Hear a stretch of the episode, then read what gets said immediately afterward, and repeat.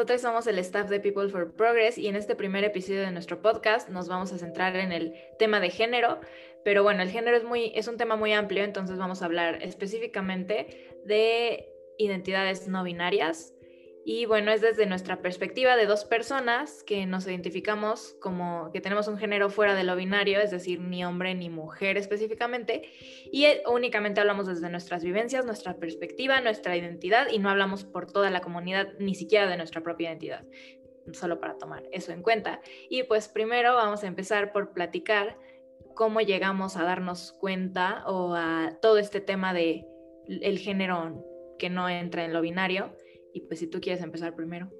Sí, pues yo personalmente como llegué a ello, originalmente yo solo me identificaba como una persona gay y la verdad es que tomé mucho el rol estereotípico de la persona gay que es súper femenina, súper ahí con las niñas y que las amigas y todo esto.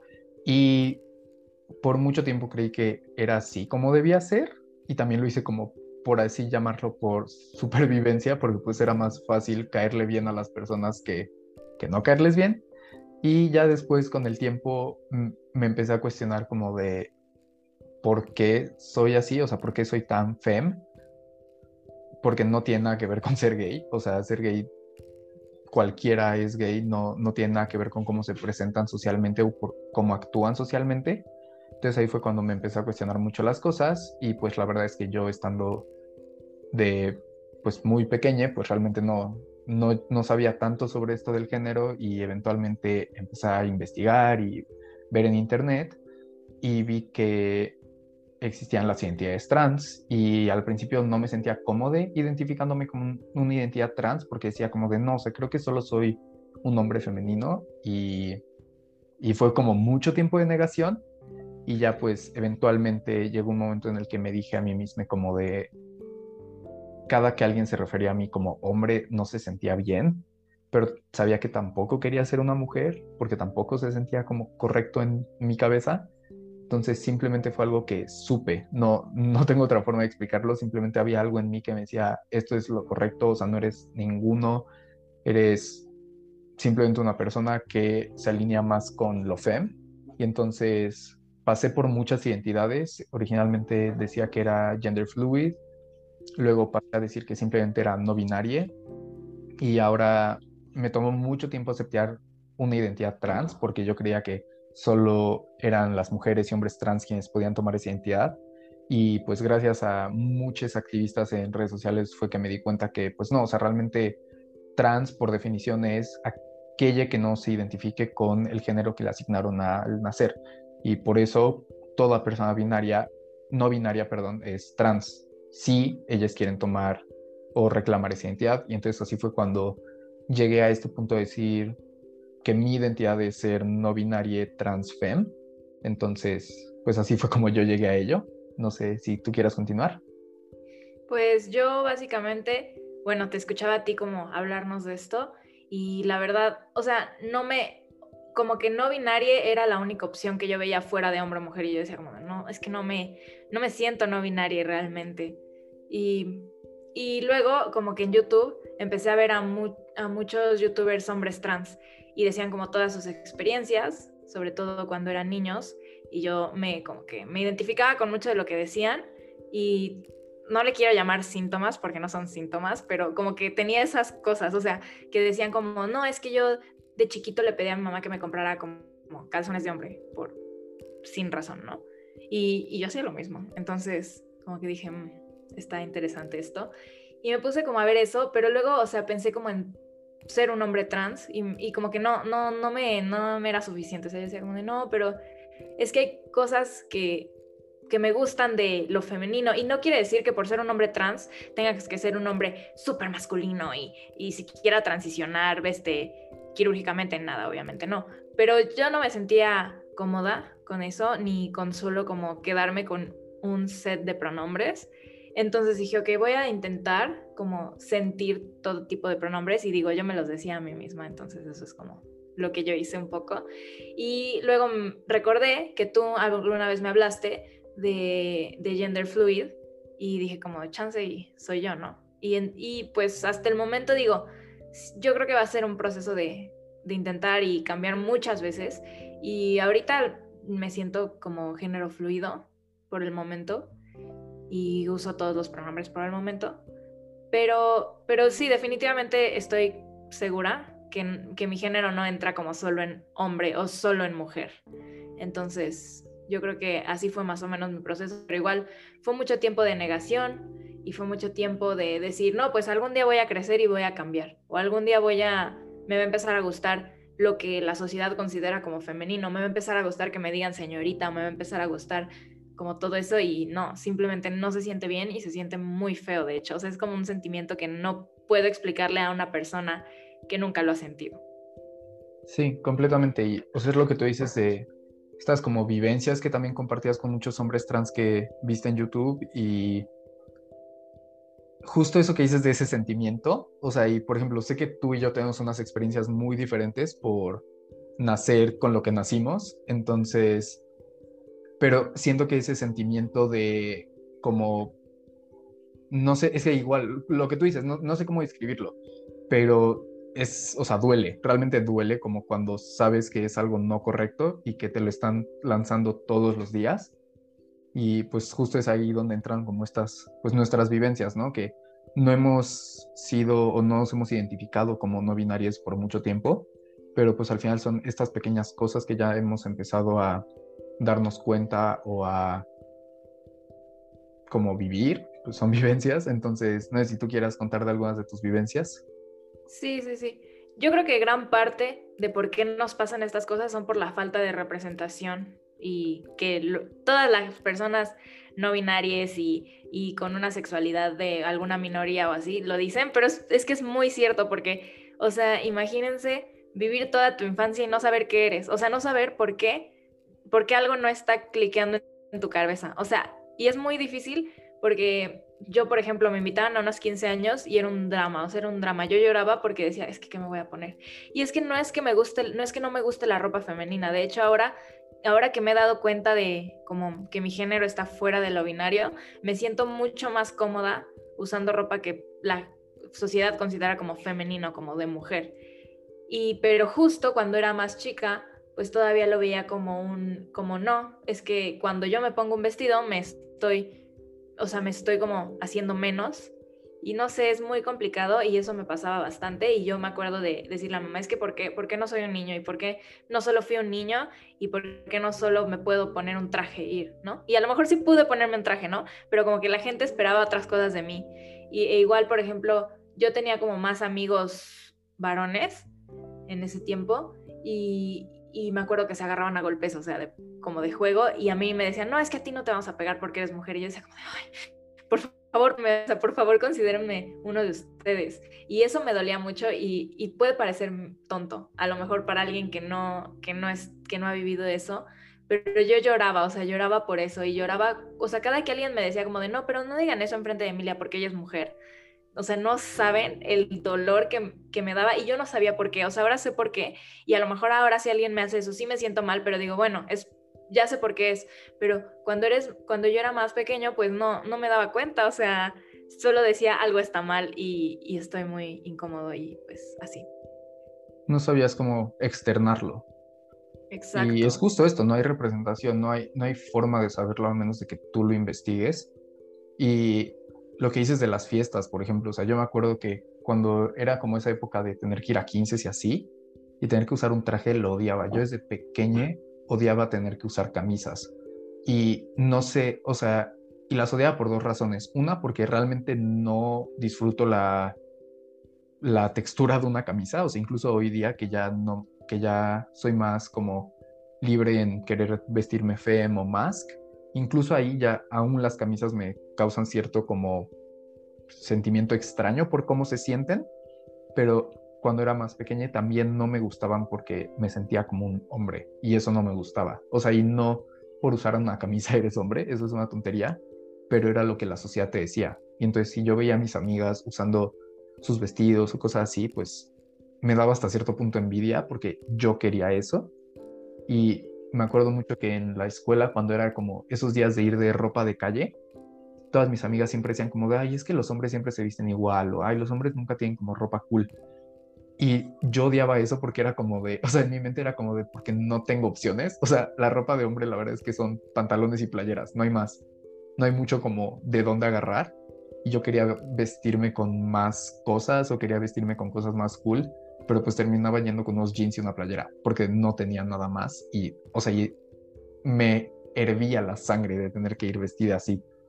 Entonces, cosas así que son pequeñas cosas que te das dando cuenta.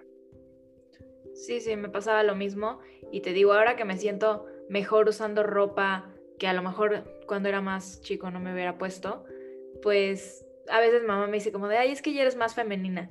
O ya, o ya, ya pasaste como esa etapa y yo estoy de, Dios mío, o sea, ¿por qué me estás diciendo esto? Pero ahora mínimo digo, no, pues yo sé quién soy y así me pongo una falda, así me ponga un traje, pues, yo soy quien soy y punto. Pero cuando, cuando todavía no tienes esta información o este conocimiento de, de ti mismo, pues está difícil, está difícil como aguantar eso y sobre todo que no sabes por qué está pasando. Sí, es, es como confusión. Y ahorita en la escuela, o sea, como qué problemas has encontrado en la escuela. Bueno, no problemas, pero qué, como esos, esas pequeñas cosas que en la escuela te dan como mal sabor de boca. Pues, pues digo, para mí personalmente no es un problema los pronombres, porque como ya dije, estoy bien con todos los pronombres. Entonces, eso es un privilegio para mí, que no, realmente no hay ningún problema o sea, si a, algún maestre no, no sabe cómo usarlos o ni siquiera lo intenta, pues en realidad no me importa. Pero sobre todo yo creo que con el ambiente de mis amigues que me conocen como desde hace mucho, es difícil. O sea, es difícil como decir, oigan, ¿saben qué? Y, como ya lo dije, yo tengo todo el privilegio porque realmente mis pronombres no los estoy cambiando, solo estoy agregando más. Entonces, pero es como difícil decirles como de, oigan, es que soy género fluido y pues, ajá y como que no todos lo van a entender, o sea, o te van a tratar diferente o cosas así. Y pues yo creo que esa es mi mayor dificultad en el momento o pensar en cómo va a ser mi vida adulta, cómo voy a identificarme después o cómo me voy a presentar a trabajar o, o, por ejemplo es que a lo mejor estoy pensando muy al futuro pero es que es algo que creo que las personas no binarias no tenemos como asegurado o sea como pensar por ejemplo en casarte que digo sí si alguien quiere no o sea, como, ¿cómo va a ser eso? Y es como extraño, o sea, o, por ejemplo, yo quisiera adoptar hijes y como que pienso, ok, ¿y cómo voy? O sea, soy la mamá, soy el paso y qué. No sé, y eso eso es yo creo, o sea, y eso ni siquiera tiene que ver con la escuela, ya me fui de tema. Pero está bien, está bien. Cosas así son las que, las que son como el problema o el conflicto en mi cabeza todo el tiempo. Sí, pues igual conmigo, es, o sea, como estas ideas a futuro, o sea, pienso en la graduación, por ejemplo, y es como, o sea, ¿cómo va, qué va a decir mi papel? O sea, y es una cosa tonta, pero no quiero no verme reflejada en mi papel de graduación. Y no quiero no verme reflejada en mis documentos oficiales, pero, o sea, y, o sea, tú lo llamas un privilegio el poder usar todos los pronombres. Yo solo uso ella o ella últimamente, pero o sea, digo, y sí es un poco un privilegio, pero pues también es a la vez no, porque pues sabes que la gente solo va a usar con el que te asocian y eso a veces siento que duele. Sí. Pero, o sea, como toda esta parte de documentos oficiales o tener que ir a, o sea, son cosas que realmente suenan banales, pero tener que ir a por la seguridad del aeropuerto o que estés vestido super fem, por ejemplo, y que tu cuenta de, o sea, y que tu documento diga algo con un nombre masculino y se te queden viendo cosas así que parecen tontas, pero realmente son como cosas que hasta en riesgo te podrían poner. O sea, me ha pasado a mí que este, voy vestido un poco más fem y pido un Uber. O sea, y el Uber, pues mi cuenta dice mi nombre masculino y entonces se me quedan viendo como raro y, o sea, y me da pánico, ¿sabes? O sea, el estoy en carro de quién sabe quién. Entonces, es, o sea, son esas pequeñas cosas que dices, si esto fuera normalizado, no tendríamos por qué vivir esto. Y al final del día somos muy jóvenes y hay gente no binaria que ha vivido más que nosotros. Pero el problema es que no sabemos de la historia de esas personas no binarias, esas personas binarias que han existido antes que nosotros, no les conocemos, no, no sabemos sus historias, sus historias, porque no se conocen. Sí, no, porque se ha hecho todo lo posible para, para que se borren. No, probablemente, como dijimos, no se han dado cuenta ni siquiera de que no son, de que no son, de que son no binarias, ¿no?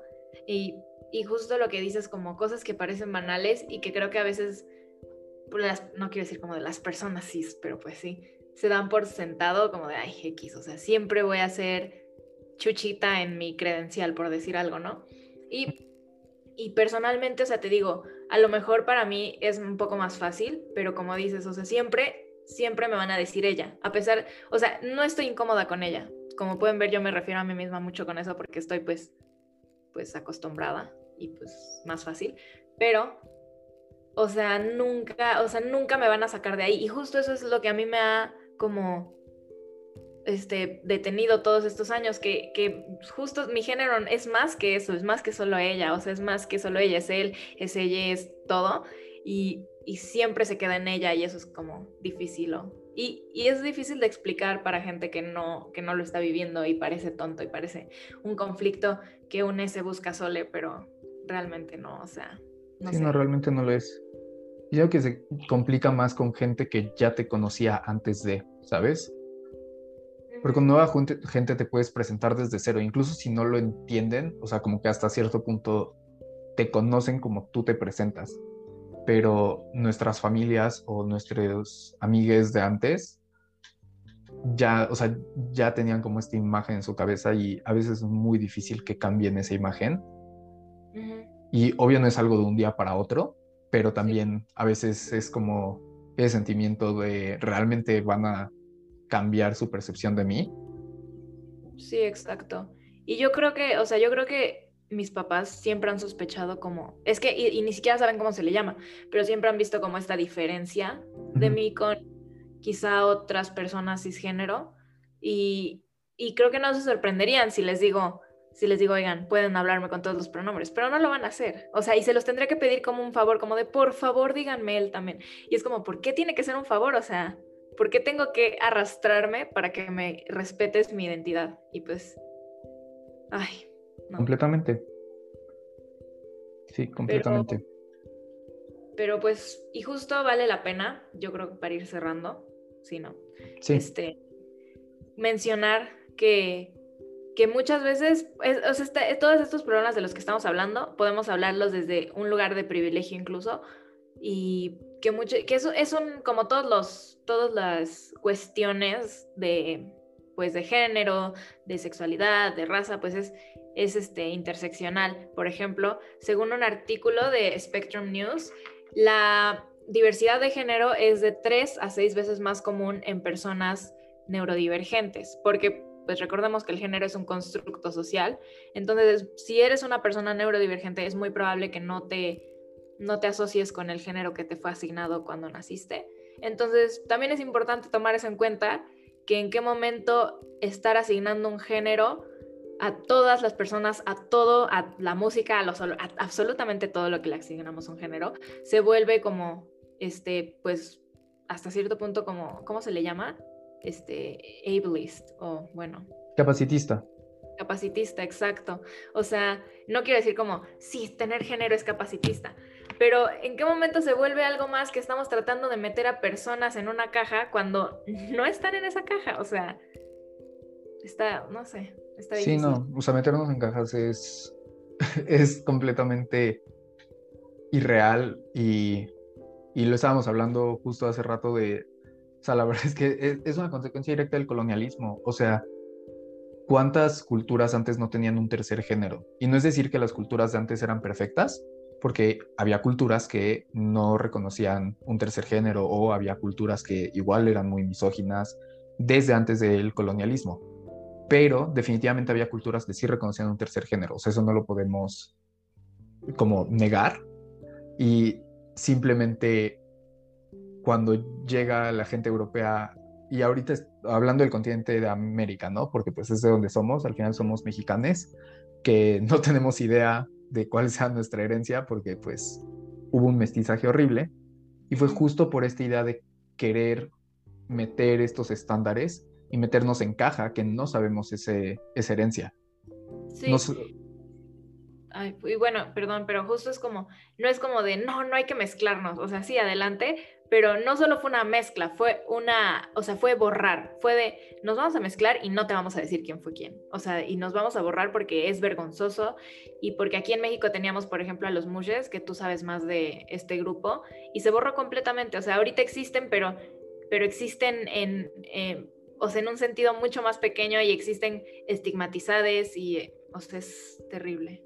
Sí, existen con mucho estigma y son, o sea, y no solo es el caso de los mushes, son varias personas de comunidades así, de, que realmente fueron marginalizadas, o sea, gente dentro de su propia comunidad que siglos atrás les hubieran aceptado sin dudarlo alguno, ya no les aceptan tan fácilmente por ideas que se les impusieron a través de generaciones, que se nos impusieron a nosotros también. Sí.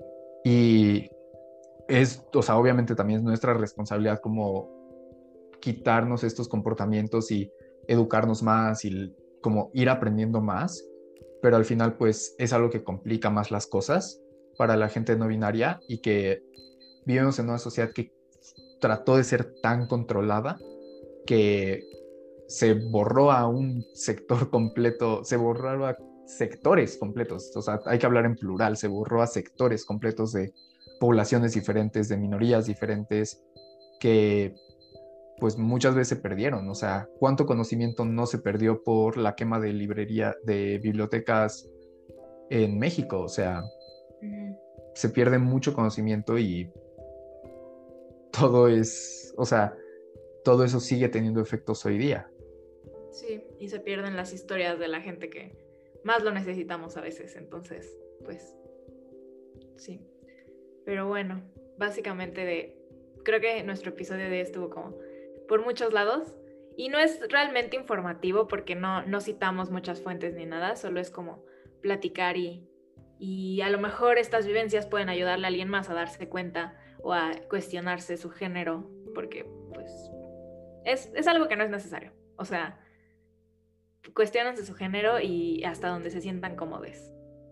Sí, completamente. Y si conocen a alguien que esté cuestionando su género y sienten que estas vivencias podrían ser relacionadas, en serio, compártanlo. O sea, no.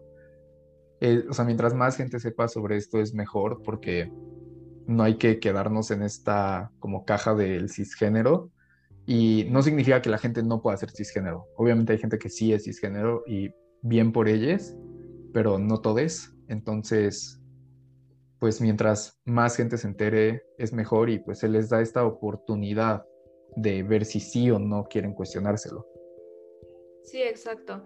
Y yo creo que algo que siempre ayuda mucho, o que al menos a mí me hubiera ayudado más cuando era más chica, es saber que no, que no, que no es, o sea, que no es un problema que yo me creé en la cabeza, o sea, que es como algo que le pasa a mucha gente y que es normal y que no tiene nada de malo y, que hay gente como yo y que no, no es, o sea, no estoy invisible, que es como un problema que pasa mucho con los conflictos de género. Sí, completamente. Y pues muchas gracias por escucharnos. Este fue nuestro primer episodio del podcast de People for Progress. Esperemos les haya gustado. Por favor, compártanlo, nos ayudaría mucho. Y pues les vemos en el episodio de la próxima semana. Adiós.